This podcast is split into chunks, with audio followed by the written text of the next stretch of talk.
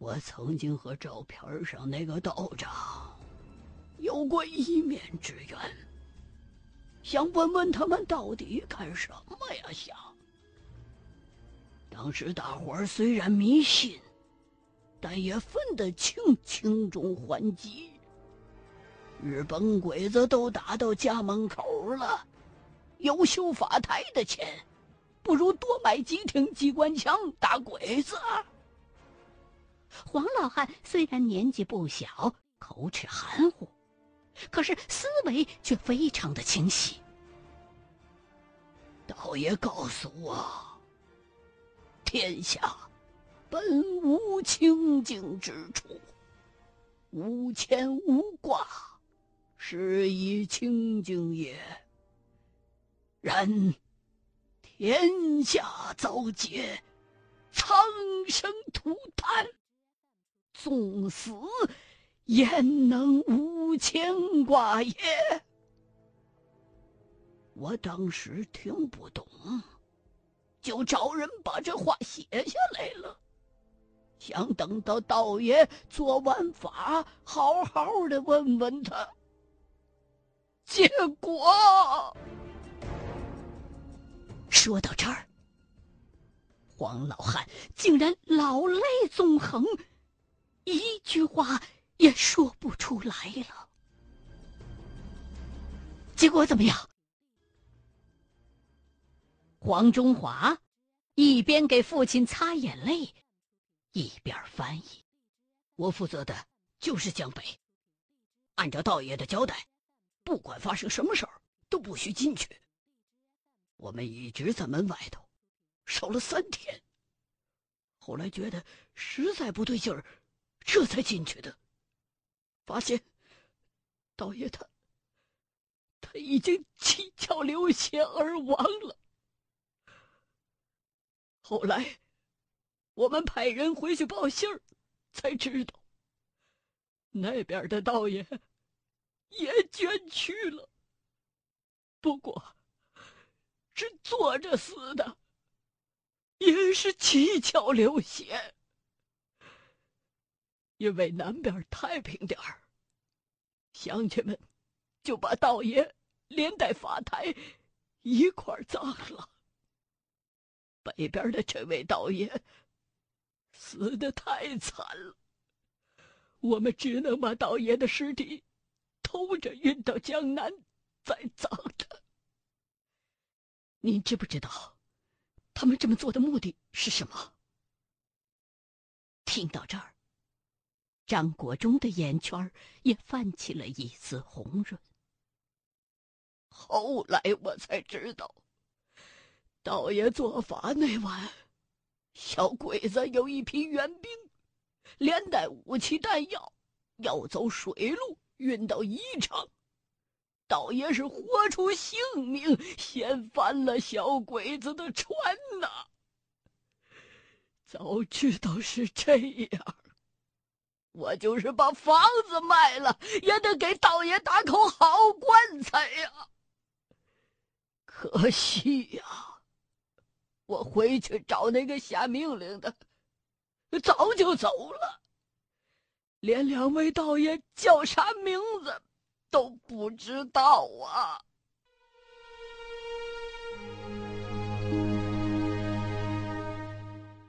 好像确实有这个记录。吕队长在一边搭了腔。他所知道的资料是：枣宜会战即将结束的时候，一支日本运输船队在由武汉驶往宜昌增援的途中，遭遇了长江百年不遇的暴风雨，全军覆没，好几个大队的援兵和上千吨的武器弹药及战略物资葬身长江。这。让武汉方面的日军伤了元气，很难再组织大规模的增援了。当时，当阳、荆门的陆上交通线已经被国军切断了，盘踞在宜昌的日军进退两难，所以他们准备从武汉走水路补给宜昌。当时，国民党的江防力量十分的薄弱，如果不是这支运输船队。中途遇到暴风雨而沉没，整个战役很可能会因此而继续拖下去。倘若日军趁这段时间调整部署，打通陆上运输线，里应外合的话，整个第五战区的主力很可能就会被拖垮。对了，小伙子，你是那位道爷的什么人呐？他是我师叔。对了，黄老，能不能带我去那位道爷的坟看看？早没了。我记得当时那坟呐，就在江边儿，我年年去。后来有一年去，发现都改成挖沙子的了，让挖沙子那船都给挖了。这帮遭天问的啊，挖沙子的给挖了。那么说。莫非英尊酒店的那个遗骨是马老爷子的？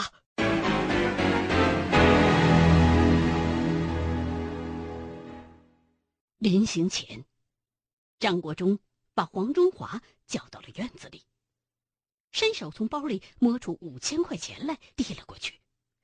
这张兄弟，你你这是干嘛？黄中华一把就把这钱又给推了回去。黄大哥，你别误会。这是我给老爷子的钱。老爷子年年去祭奠我师叔，我也没什么好孝敬他老人家的。今天就带了这么多，改天我一定登门再谢。呃，哎，黄中华犹豫了一下，还是把钱收下了。其实，政府年年都来人，给钱给东西，可是我爹他说什么也不要。说不能给国家添麻烦。这两年，到处都是挖沙子的，江里边鱼也少了。呃，对了，江大哥，我爹托我问你，那位道爷叫什么名字？这个，张国忠犹豫了一下，姓马，道号四甲子。马四甲，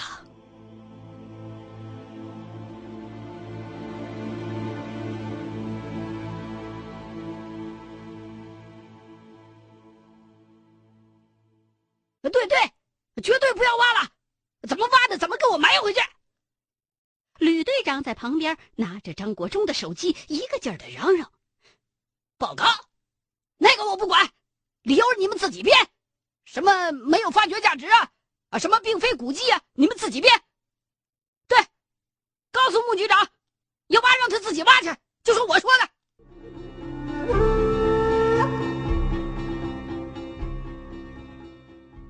一出门，国忠第一件事就是给英尊酒店的齐经理打电话，询问那块带有人骨头的围墙是怎么处理的。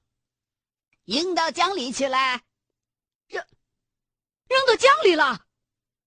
张国忠后悔的肠子都青了，心说当初真是鬼催的，怎么告诉了这小子这么个办法啊？要是真埋了的话，还能找人挖出来。这扔到江里去了，上哪儿找去？哎呀，不愧是王子豪的手下，怎么省事儿怎么来呀？张先生，你不要担心了。我是站在那个长江大桥的中间扔下去的，保证是扔到那个最深的地方，是绝对不可能有人捞得到的啦。这齐经理倒是蛮有信心的，张国忠在电话这边都快哭了。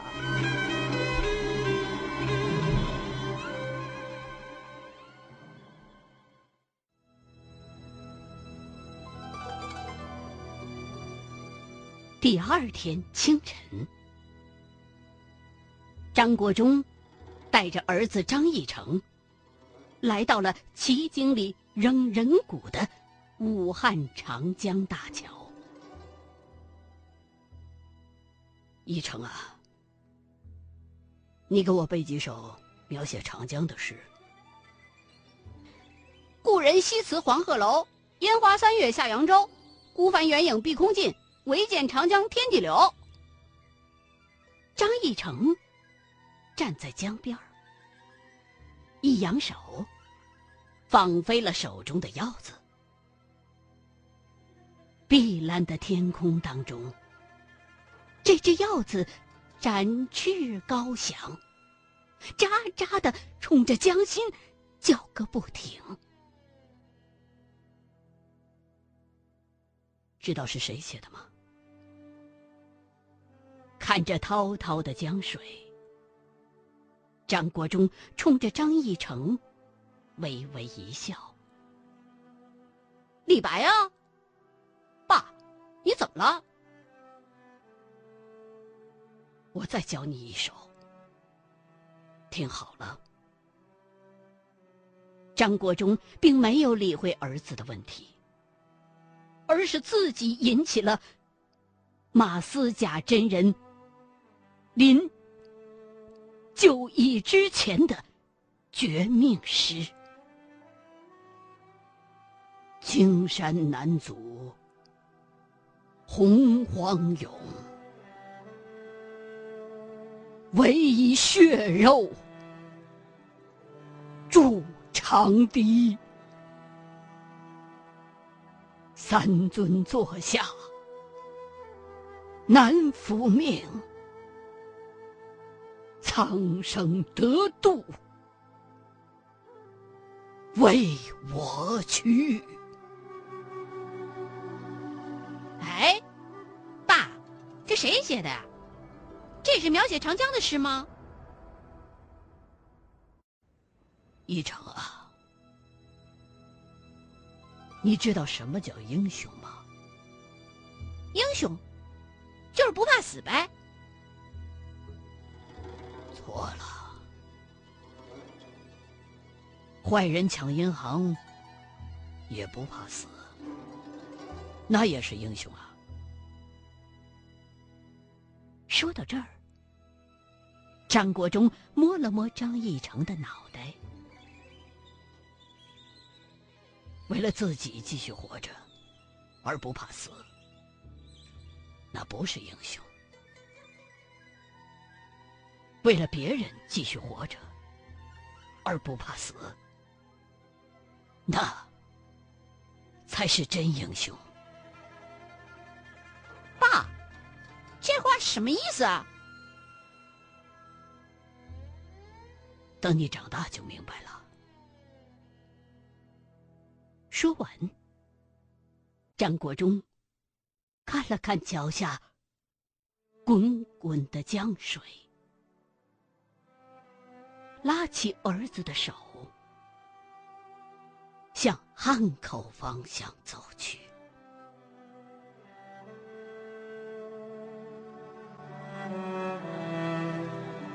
这就是中国。也许可以被占领，但是永远不可能被征服。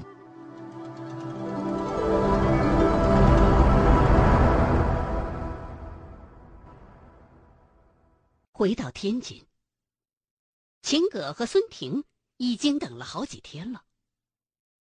老刘头正夜以继日的翻译这本冯昆仑的所谓日记。但是，由于这是他失明之后的作品，不仅字儿写的奇小无比，而且好多地方更是写的窜行窜微，甚至有的帖文连笔画都写错了，辨认起来非常的困难。再加上老刘头多少有点老花眼，看起来着实的费劲，翻译的进程也很慢，就等着张国忠回来帮忙了。去湖北有啥新发现呢？老刘头拿着个放大镜，脑袋都不抬，一言难尽。接着，张国忠就把自己到武汉所有的经历讲述了一遍，把在场所有的人全都听了个目瞪口呆。马老爷子是清白的，我终于知道师傅为什么不提他了。他本人不想让后人知道自己破戒，之所以他在绝命诗上用了本名，那很可能是他已经决定自逐玉师门了。张国忠边说边心想：这趟湖北着实没白跑。张大教，你是说，呼风唤雨这种法术，在现实里是真实存在的？秦葛好像有点不相信。应该是的，或者纯属巧合。听那位考古队长描述，当时日军的运输队碰上的暴风雨，是长江上百年不遇的。怎么偏赶上在日本运输船要增援宜昌的时候出现呢？就算是巧合，也只能说明天佑中国。哎，老刘头放下了放大镜，国忠啊，有些人不信就算了，你知道啥叫对牛弹琴不？牛，懂不？张长教，我也有一些重要的线索。我去了日本和马来西亚，在秦教授一位朋友的帮助下，发现日本和马来之间的出入境记录有偏差。什么意思？难道他没离开日本？张国忠就不明白了。问题就出在这儿。然后孙婷就把自己的调查结果跟张国忠说了一遍，说根据日本的记录啊，原田幸九郎出境乘坐的游轮叫考文垂瞭望号。是一艘英联邦级的豪华游轮，在秦葛那位朋友的帮助之下，孙婷调出了考文垂瞭望号离开日本时所有登船乘客的名单，和他们在马来西亚靠岸的时候的离船乘客名单，而且还仔细的核对了一下。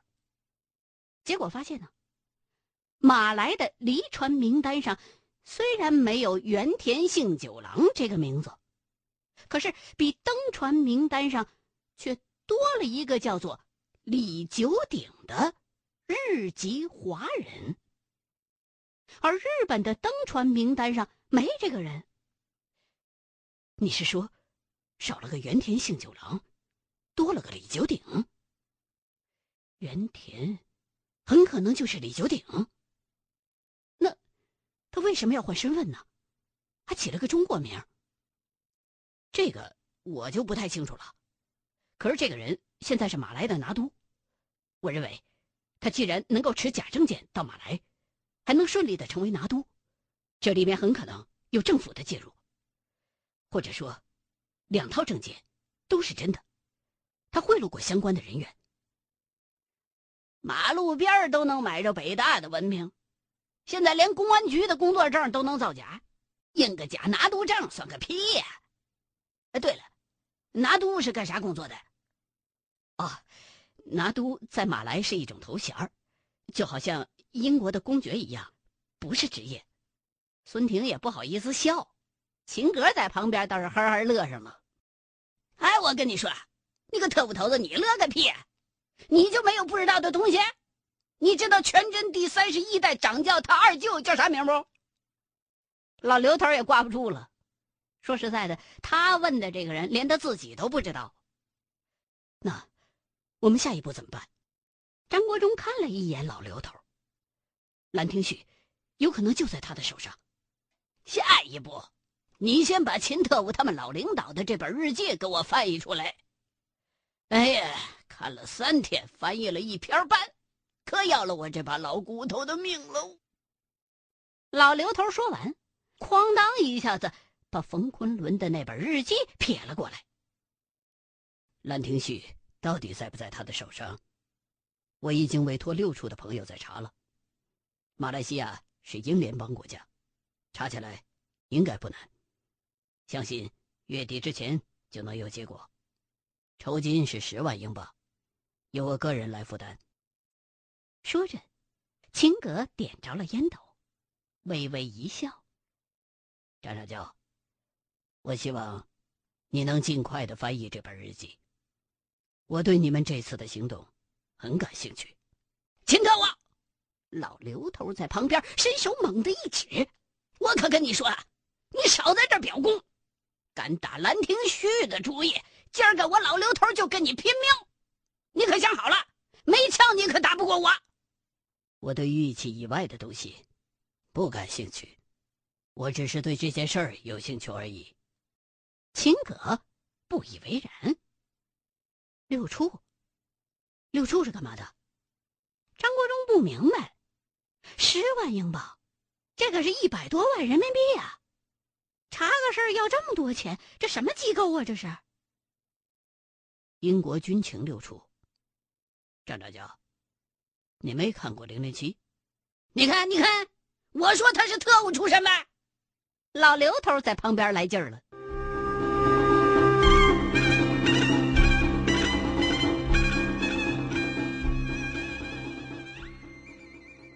为眼睛好，所以张国忠翻译起这本日记来，比老刘头可快得多。